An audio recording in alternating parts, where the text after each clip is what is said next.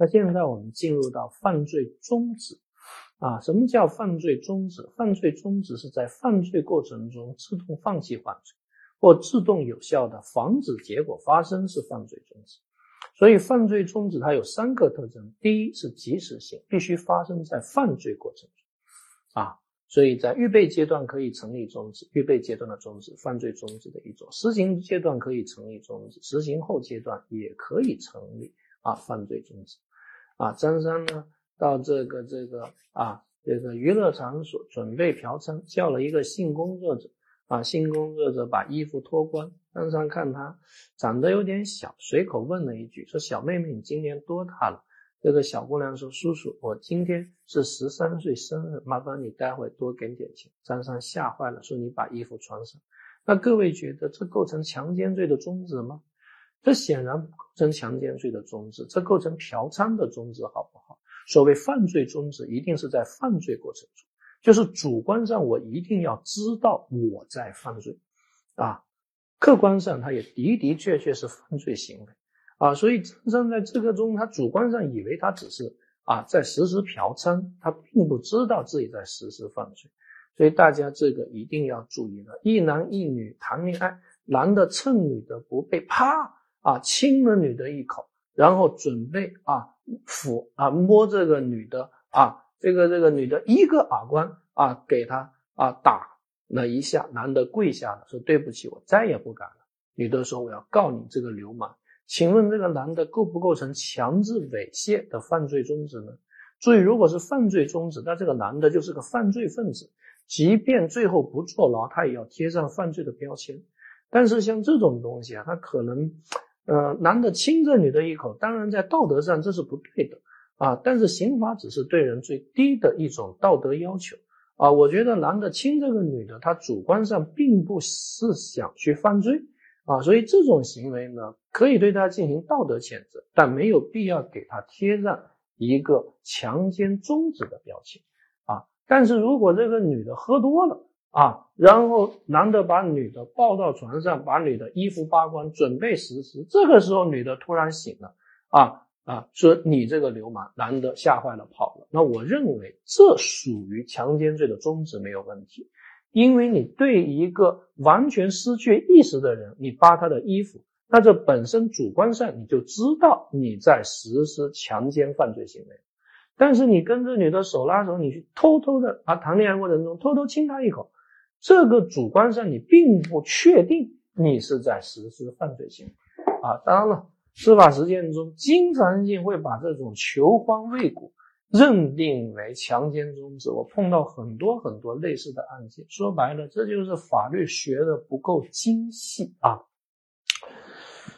那么，犯罪终止必须发生在犯罪过程中，所以大家知道啊，这个这个形态是不可互利的，所以既遂之后是不可能成立终止的。张三偷了张大爷啊五万块钱，回到家啊，他妈说你偷了谁的钱？啊，他说我偷了张大爷的钱。他妈说你知道吗？啊，张大爷的钱是不能偷的啊！你知道张大爷是谁吗？对吧？啊，所以张三非常的羞愧啊，把五万块钱偷偷的给张大爷还了过去，又把自己从其他地方偷的五万块钱也给张大爷送了过去啊。所以在这种情况中，肯定是不可能构成盗窃的终止，因为盗窃都已经既遂。第二呢是未遂之后不可能终止，因为停下来就不可能再前进了。啊，所以这个大家呢也要特别特别特别的注意啊。有一年呢，就曾经考过这样一道题啊。张三呢想把一个女的啊给杀了啊，然后拼命的掐女的脖子啊。三十分钟后呢，女的突然醒来了啊。张三又拿刀捅，捅着捅着刀都断了。哎呀，说你的命太大了，送你去医院吧。啊，最后抢救活了。那现在问这该怎么定性呢？那很明显，张三当时把女的掐死了，他以为这个女的已经死了，对吧？啊，只是因为这个女的体质比较特殊，没死成，所以他已经是犯罪未遂了。未遂之后就不能成立终止。啊，但有些同学学的特别好，说老师这可能是不是应该区分为两段？前一段是犯罪终止，后一段是前一段是犯罪未遂，后一段是犯罪终止。这可能就是学的有点太精细了。那即便按你这种理解。那一个未遂加一个终止，最后不还是等于未遂吗？因为未遂可以吸收终止的呀。所以这个各位啊要特别特别的注意，未遂之后是不能成立终止的。一男一女谈恋爱啊，男的把女的啊带到悬崖上，啪啊说你看一推把女的推了下去，很开心啊，路上啊再给啊啊甲乙丙丁啊四个女的发微信啊这个搭讪啊。那那那那那两个小时后，突然想起不得了，这个这个自己有一块手表啊，在前女友啊身上，所以这要被发现，后果不堪设想。于是下山去寻找女友的尸体，啊，结果到了山下，发现女友居然没摔死啊，因为山下全都是垃圾堆，很多游客扔垃圾啊，所以没摔死。女的正在那哭啊，所以男的觉得不太好意思啊，又把啊摔伤的女的啊送到医院抢救活了。啊，那么在这个案件中，这是未遂还是终止的？这是典型的未遂，因为停下来就不可能前进了。所以注意，未遂之后是不能成立终止的。啊，各位一定要注意，因为阶段是不可啊，形态是不可互立的。当然，各位可能要注意一点，就是实行后阶段的终止。啊，实行后阶段的终止。啊。你给你老婆投毒，见她万分痛苦，把她送往医院，经抢救活了，这叫实行后阶段的终止。但是在实行后阶段，大家会发现这个犯罪的行为，它的时间和空间是没有被切断的。但是如果一个犯罪行为的时间和空间已经被切断了，啊，那它其实就是未遂了，那未遂就不可能成立终止。所以这是大家要特别注意的。只是有些案件可能比较模糊。啊，一男一女是夫妻啊，像史密斯夫妇一样啊，然后在家里大打出手，男的拿着两把菜刀朝女的头上砍了过去，女的半边脑袋被砍了，抱着半边脑袋边跑边喊杀人了，救命啊！结果李氏、王五都出来了，邻居都出来了，李氏一把抱住丈夫，王五一把把丈夫的刀给夺了下来，说打老婆有这么打的吗？看看都打成什么样了，还不赶快送医院？所以张三最后把老婆送往医院，缝了几针啊，把头缝了起来，也没什么大事，受了一个轻伤。那问这是终止还是未遂呢？我们认为这其实就是未遂，因为他的犯罪已经被制止了，停下来就不可能再前进了。好，呃，下一个呢是自动放弃可重复加害行为是可以成立终止的啊，这个大家也要特别注意。我开了两枪，发现这哥们没死，命太大了，还可以开第三枪。那没有开第三枪了，但这三个举动其实都是一个犯罪行为啊，它只是一个犯罪行为的三个举动啊，行行为在整体上时间和空间没有切断，所以这个是可以成立终止。但如果开了两枪，以为他死了，然后啊这个去金盆洗手啊，然后抽了一根烟，回来之后发现这哥们还在动啊，哥们说来给我根烟啊。啊，张三说你的命太大了，给他点了一根烟，然后送他去医院。那这属于啥呢？我觉得呢，这个就属于未遂，因为在时间和空间已经被切断。你洗了个手，又抽了根烟，你以为他已经死掉了啊？甚至他属于什么未遂呢？属于实行终了的未遂，因为你觉得你已经干完了嘛，对吧？所以这个大家呢是要特别注意。那第二呢，就是终止的有效性。啊，所谓终止的有效性呢，必须是没有发生既遂标志的犯罪结果。那如果行为人虽然自动放弃了犯罪或自动采取了措施防止结果的发生，但如果发生了作为既遂标志的犯罪结果，那就不成立犯罪终止。啊，所以这里面注意两点：第一呢，在没有实行终了的情况下，比如说预备阶段和实行阶段，那自动放弃行为，那因为没有实行终了。只要最后结果没有出现，那这就属于犯罪中止啊！你给你老婆投毒啊，那最后呢，这个这个啊，你看到这个这个毒药已经啊这个被小猫吃掉了，然后你也没有继续投毒啊，因为你眼睁睁的看到小猫把这个毒药踢翻了啊，你也没有继续再下毒，那么在这种情况下，其实就可以理解为犯罪终止。那么第二呢，在实行终了的情况下啊，你觉得你已经干完了，但犯罪结果还没有发生啊，那么在这种情况下，因为存在一定的时空差，那你就要积极有效的防止结果的发生。你看你老婆已经吃了毒药啊，结果你把她送到医院啊，如果抢救活了，那这个是终止；如果没有抢救活，这依然还是犯罪既遂。啊。那么采取的措施呢，一定要具有有效性。那什么叫有效性？这其实也是一种经验判断。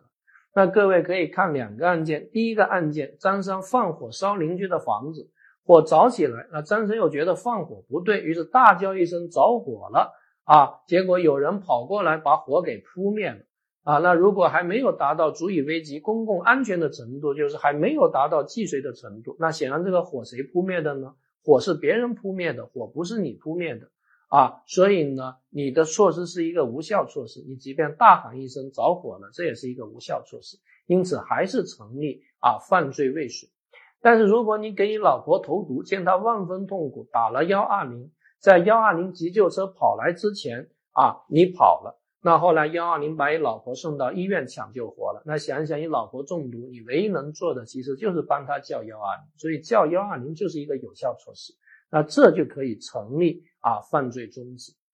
比较复杂的呢是出现的介入因素啊，出现的介入因素。那如果出现了介入因素呢，这个就非常非常的复杂。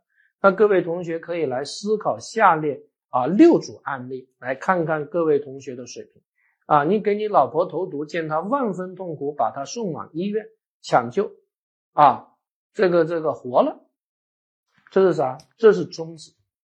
如果抢救死了，这个啥？这是既遂。那第三个案例，如果抢救不死不活成了植物人，那植物人案，这是终止还是未遂呢？还是既遂呢？啊，那显然故意杀人罪的既遂结果必须是出现了死亡结果，而现在没有出现死亡结果，所以植物人案也属于典型的犯罪终止。啊，各位呢可以先看到一百零九页关于犯罪终止的处罚。他说：“对于中止犯没有造成损害结果的，应当免除处罚；造成损害结果的，应当减轻处罚。所以，显然植物人案它属于造成损害结果的中止，应当减轻处罚。啊，那第四个案件，你给你老婆送往医院，结果路上堵车，你老婆死了。那很明显，你老婆怎么死的？是被毒死的还是被毒死的呢？那显然是被毒死的呀，不是堵车而死，而是毒发身亡。”像是毒发身亡，那就证明你的措施是有效措施还是无效措施？无效措施，因此成立犯罪既遂。啊，但如果第五个案件，你把你老婆送往医院，路上出车祸被撞死，既然是被撞死的，那就不是被毒死的，那因果关系就被切断了。啊，那就意味着如果送到医院，有没有可能抢救的活呢？那送到医院。啊，只有两种结果，一种是有可能抢救的活，一种是有可能抢救不活。但是有疑问时要做什么推定呢？要做有利于行为人的推定，那就要推定还是能够抢救的活。所以呢，就推定还是一个有效措施，因此成立犯罪中止。啊，但第六个案件，我让各位同学来思考一下啊，如果你把你老婆送往医院，结果路上这个车出故障。啊，最后耽误了，死掉了。啊，那路上出故障，各位觉得因果关系切断了没有？之前我们也讲过，啊，这其实是介于堵车案和这个啊车祸案中间的一种类型。啊，那大家知道，在城市生活中，堵车是很常见的，但是车祸还是罕见的。啊，所以路上如果车出故障了，那这个罕不罕见呢？我觉得这还是这哥们不是被毒死的，其实还是可以看成是被耽误死的，因为路上出故障，这个还是比较罕见的一种现象，因果关系还是被切断，所以我认为还是可以成立犯罪中止。但是你看，我们就没有考过那么难的题目，对吧？所以只要想考你难题，其实真的轻轻松松。那干脆再来第七个啊，你给老婆投毒，你跑了。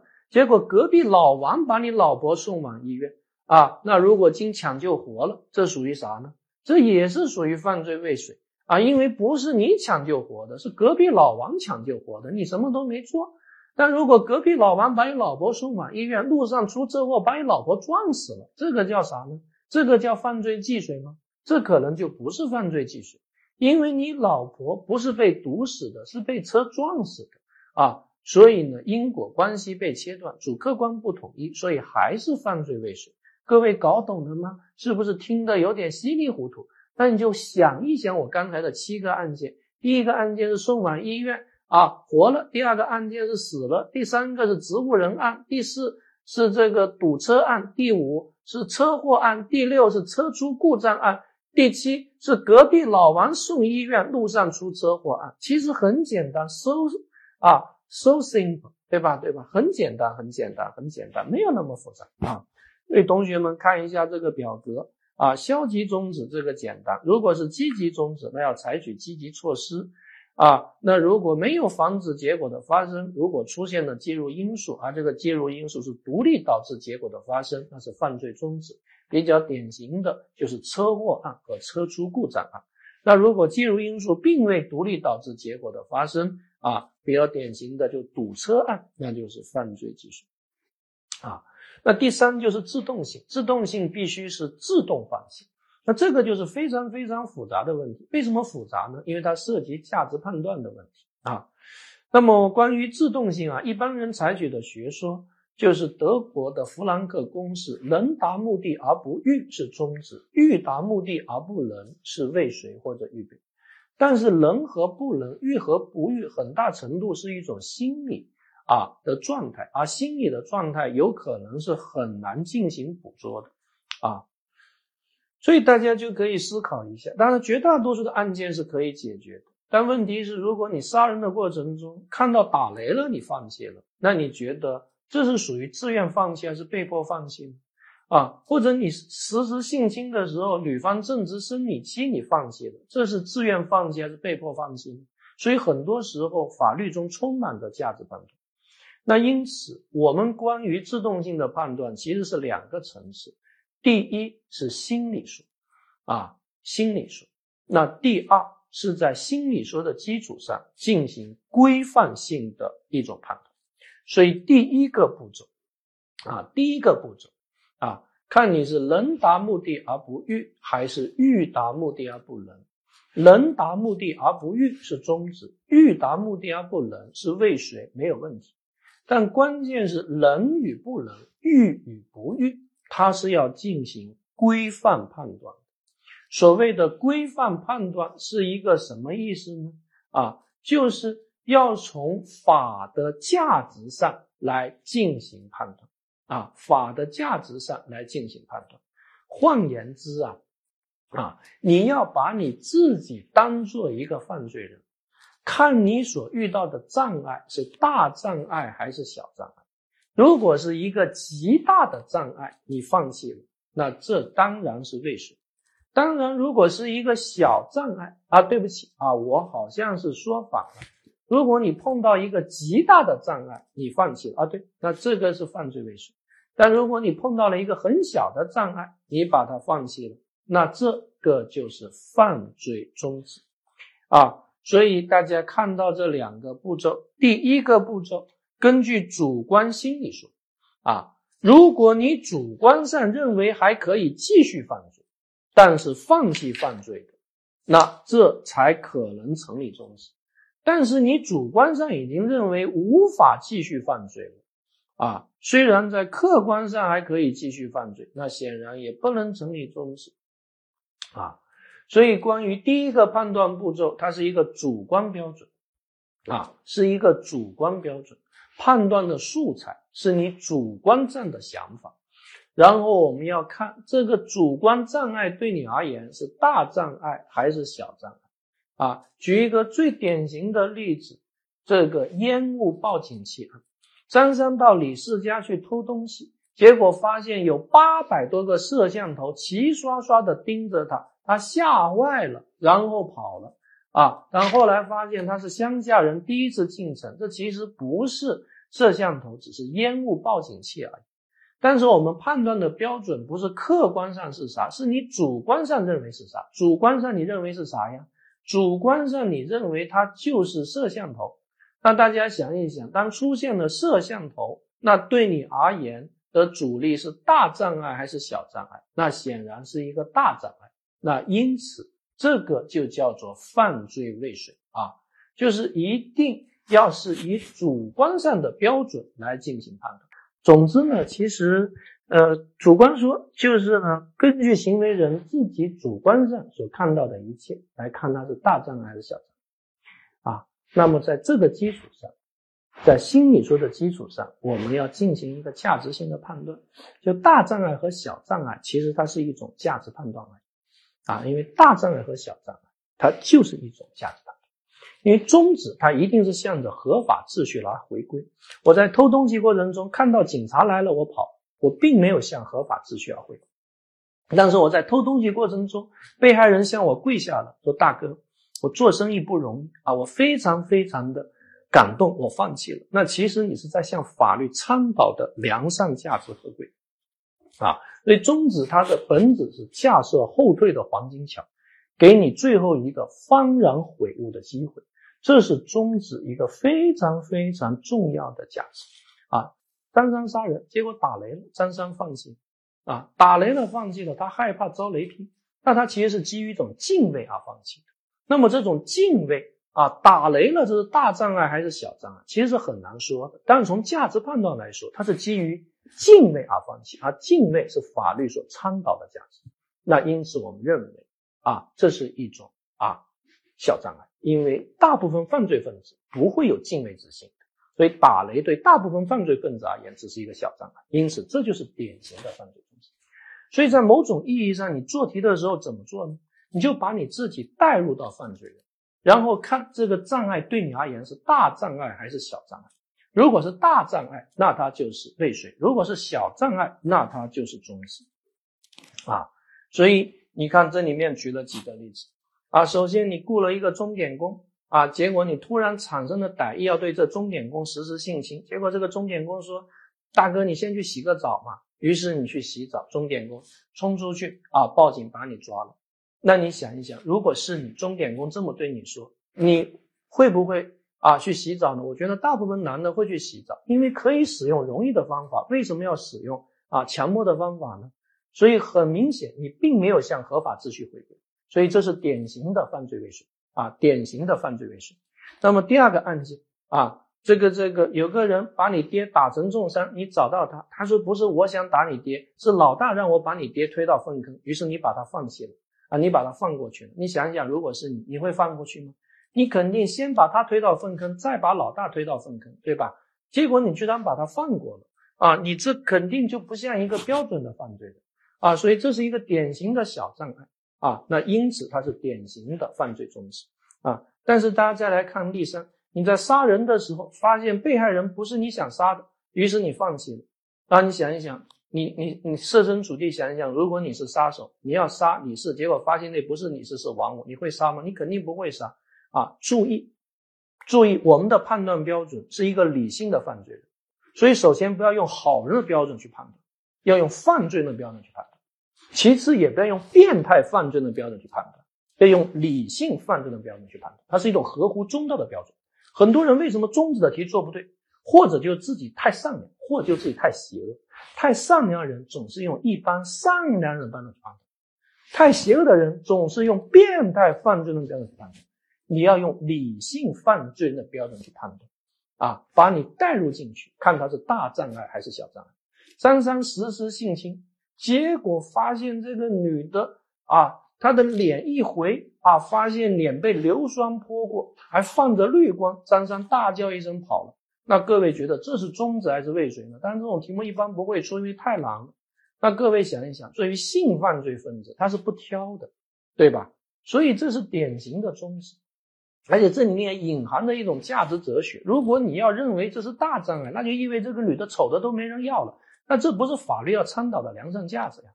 但是如果张三老婆跟李四有不正当关系，所以张三准备性侵李四的妻子以泄愤，在性侵过程中发现那不是李四的妻子，所以放弃了。那大家觉得这是大障碍还是小障碍呢？因为注意，在刚才那个硫酸泼脸案，他是为了泄欲啊，这种性侵犯罪分子是不挑的。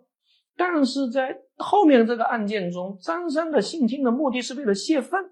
那现在发现那个人不是自己仇人老婆，那显然就是一个极大的障碍。那所以啊，在泄欲案中是终止，在泄愤案中，那我们认为就是未遂。大家仔细去体会体会啊，其实非常非常的有意思，把自己带入进去，当成一个理性的犯罪人，不是一个普通的好人，也不是一个变态犯罪人，看他是大障碍还是小障碍啊。如果实在理解不了，记住我们这六点就可以了。那第一，常见的自动放弃，一是真诚悔悟、良心发现，对吧？你在杀人过程中，被害人给你跪下了，说大哥，我上有老下有小，中间还有一大堆啊，你说同病相怜，于是你放弃他。那第二呢，因为被害人的哀求啊，张三实施性侵，女的给他跪下了，说大哥，我怀孕了，你放过我吧。啊，所以在这种情况下，良心发现，典型的犯罪中止。啊，第三呢，基于敬畏。啊，在杀人过程中啊，突然打雷了啊，觉得自己可能会遭雷劈啊，放弃了，这是出于敬畏啊，放弃啊啊啊，在盗窃过程中突然听到遥远的钟声啊，教堂的钟声，所以自己啊良心发现放弃了啊。第四是基于厌恶、嫌弃而放弃，一般的时候啊，我们认为是终止啊。性侵的过程中发现对方长相丑陋啊，我们认为这是一个小障碍，因为性侵犯罪人是不挑的。啊！杀人的过程中，被害人喷出一股血，啊，当然说你的血怎么那么臭，不好闻，放弃了。我们觉得这个犯罪分子太矫情，理性犯罪人是不会放弃的。啊，第五，基于非及时的法律后果，这其实也是考虑到人性，因为人性的本质就是啊，不见黄河心不死，不见棺材不落泪。啊，你说一个遥远的后果，其实对人是很难有抑制作用的，除非这个后果是近在眼前的。啊。所以这个大家也是要特别特别注意啊啊！张三实施抢劫，被害人对他说：“你知道吗？抢劫要判处三年以上十年以下有期徒刑，有下列八种行为要判处十年以上有期徒刑、无期徒刑直至死刑。那如果你是劫匪，你会怎么说？那就来个十年以上的试一试啊，对吧？啊，所以如果啊他对你宣讲刑法，结果劫匪吓坏了，放弃了，那大家觉得啊这是大障碍小障碍？这典型的小障碍，因为刑法处罚只是一个遥远的后果而已。所以是典型的终止，对吧？一般的理性犯罪人是不会放弃的。一般的理性犯罪人，当你对他宣讲刑法，他会啪把你给剁了，对吧？啊，这个大家是要特别注意的。但如果你实施抢劫，警察来了，那一般的劫匪跑不跑呢？一般的劫匪都会跑，因为这个法律后果是及时的法律后果啊，黄河就在眼前，棺材就在眼前啊，就像我们刚才讲过的啊，这个啊见鬼啊道理也是一样啊，你你你想一想啊，张三实施性侵。啊！结果女方对他说：“你要再这样，我就死在你面前，我做鬼都不放过你。”而且女的穿着是白色连衣裙加一双红鞋啊！男的吓坏了，说：“太可怕了，跑了啊！”那大家觉得这是中指还是未遂呢？我觉得典型的中指啊，因为厉鬼做鬼都不放过你，只是一个遥远的后果而已啊！而且嘛，这也是基于敬畏而放弃嘛，所以属于典型的中指啊。但是呢，见鬼案呢？什么叫见鬼案呢？啊，对吧？张三啊，这是到李四家偷东西。李四是个女的啊，那那发现家里进小偷了，非常非常的害怕啊。但是这个李四非常的聪明啊，刚刚过完万圣节嘛啊，所以拿着一个白色的床单在身上一披，还贴着一个长长的舌头，悄悄的走到小偷张三啊背后，轻轻拍了一下他，说：“Hi，How are you？” 啊，张三大叫一声：“这是个鬼呀！”啊，从三楼跳下去。啊，摔成了重伤，那这个叫啥呢？我觉得这就是典型的未遂啊！因为大家一定要注意，见鬼案和厉鬼案最大的问题在于，厉鬼是将来的，见鬼是现在的。各位想一想，即便你再是一个艺高胆大的啊，这个小偷，如果鬼就在你旁边，你怕不怕？我觉得大部分人还是会怕嘛。在座的同学难道不怕吗？你敢今天晚上在坟场过一夜吗？啊，我觉得大部分人如果鬼在你边上，你还是会怕的。所以人类事物真的是太复杂啊，太复杂。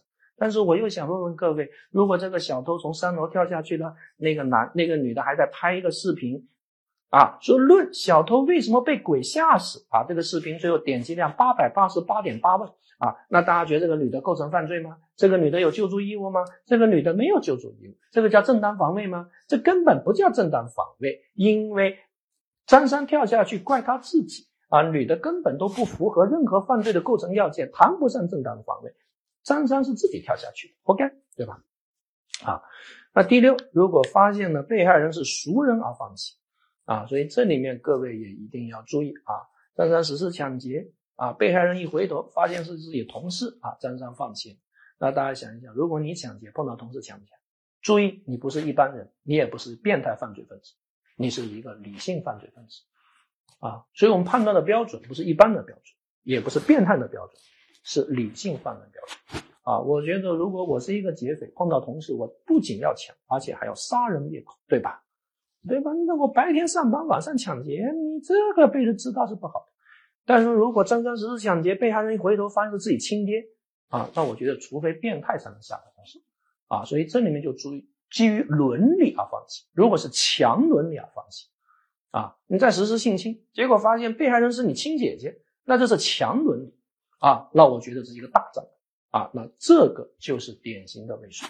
但如果是一个弱伦理，啊，你在抢劫啊，被害人是你同事、同学，那还是可以抢下去的啊。那这就是一个弱人小障碍，那他就是中止啊。关于中止的制度性，代入一下，把自己当成理性犯罪人，看他是大障碍还是小障碍。好，关于中止的处罚，刚才已经讲了，对于中止犯没有造成损害的，应当免除处罚啊；造成损害的，应当减轻处罚。所以，首先终止的转化的问题，在实施性侵的过程中，女方给你跪下了，大哥，我怀孕了。所以张三放弃了，但对这女的实施了猥亵啊，那显然这是属于强奸的犯罪中止和强制猥亵啊罪的既遂，数罪并罚啊，两个犯罪。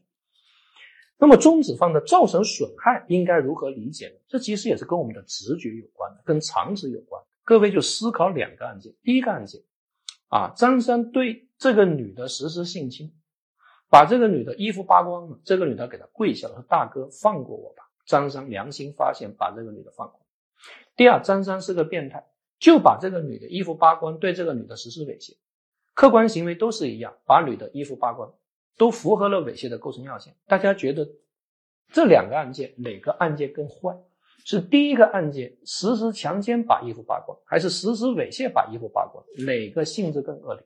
我们认为这是直觉。你如果这个直觉没有，是很难学习法律的，因为直觉。我们是没法教的，哪个更坏？肯定是第二个更坏啊！因为第二个就是为了实施猥亵，第一个虽然是为了实施重罪，符合了猥亵的构成要件，但毕竟是浪子回头金不换啊！所以这就是为什么提醒我们，造成损害一定是要达到了一个轻罪的构成要件。如果没有达到一个轻罪的构成要件，那显然就不属于造成损害结果的犯罪。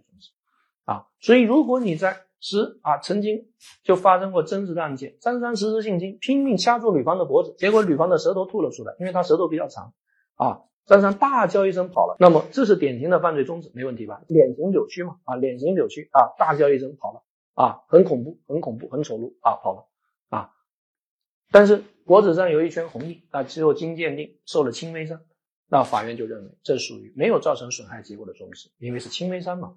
啊，所以免于啊刑事处罚啊，这个大家要特别注意。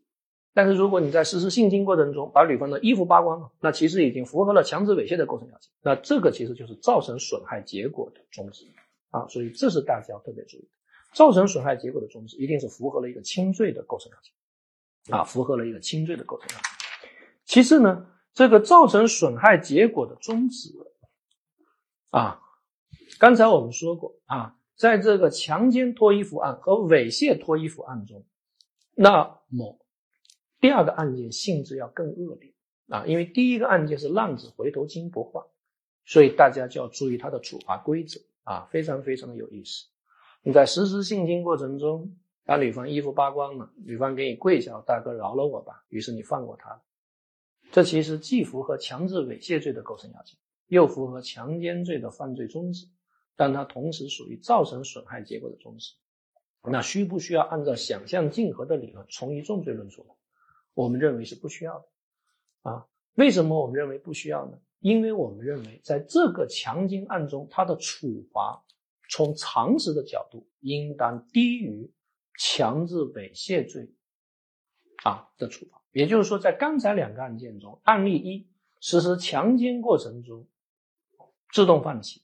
符合了强制猥亵的构成要件，和第二个案件就是为了猥亵把别人衣服扒掉，这两个案件来比较起来，第二个案件性质更恶劣，第一个案件性质更轻微，所以第一个案件的处罚一定是要低于第二个案件的。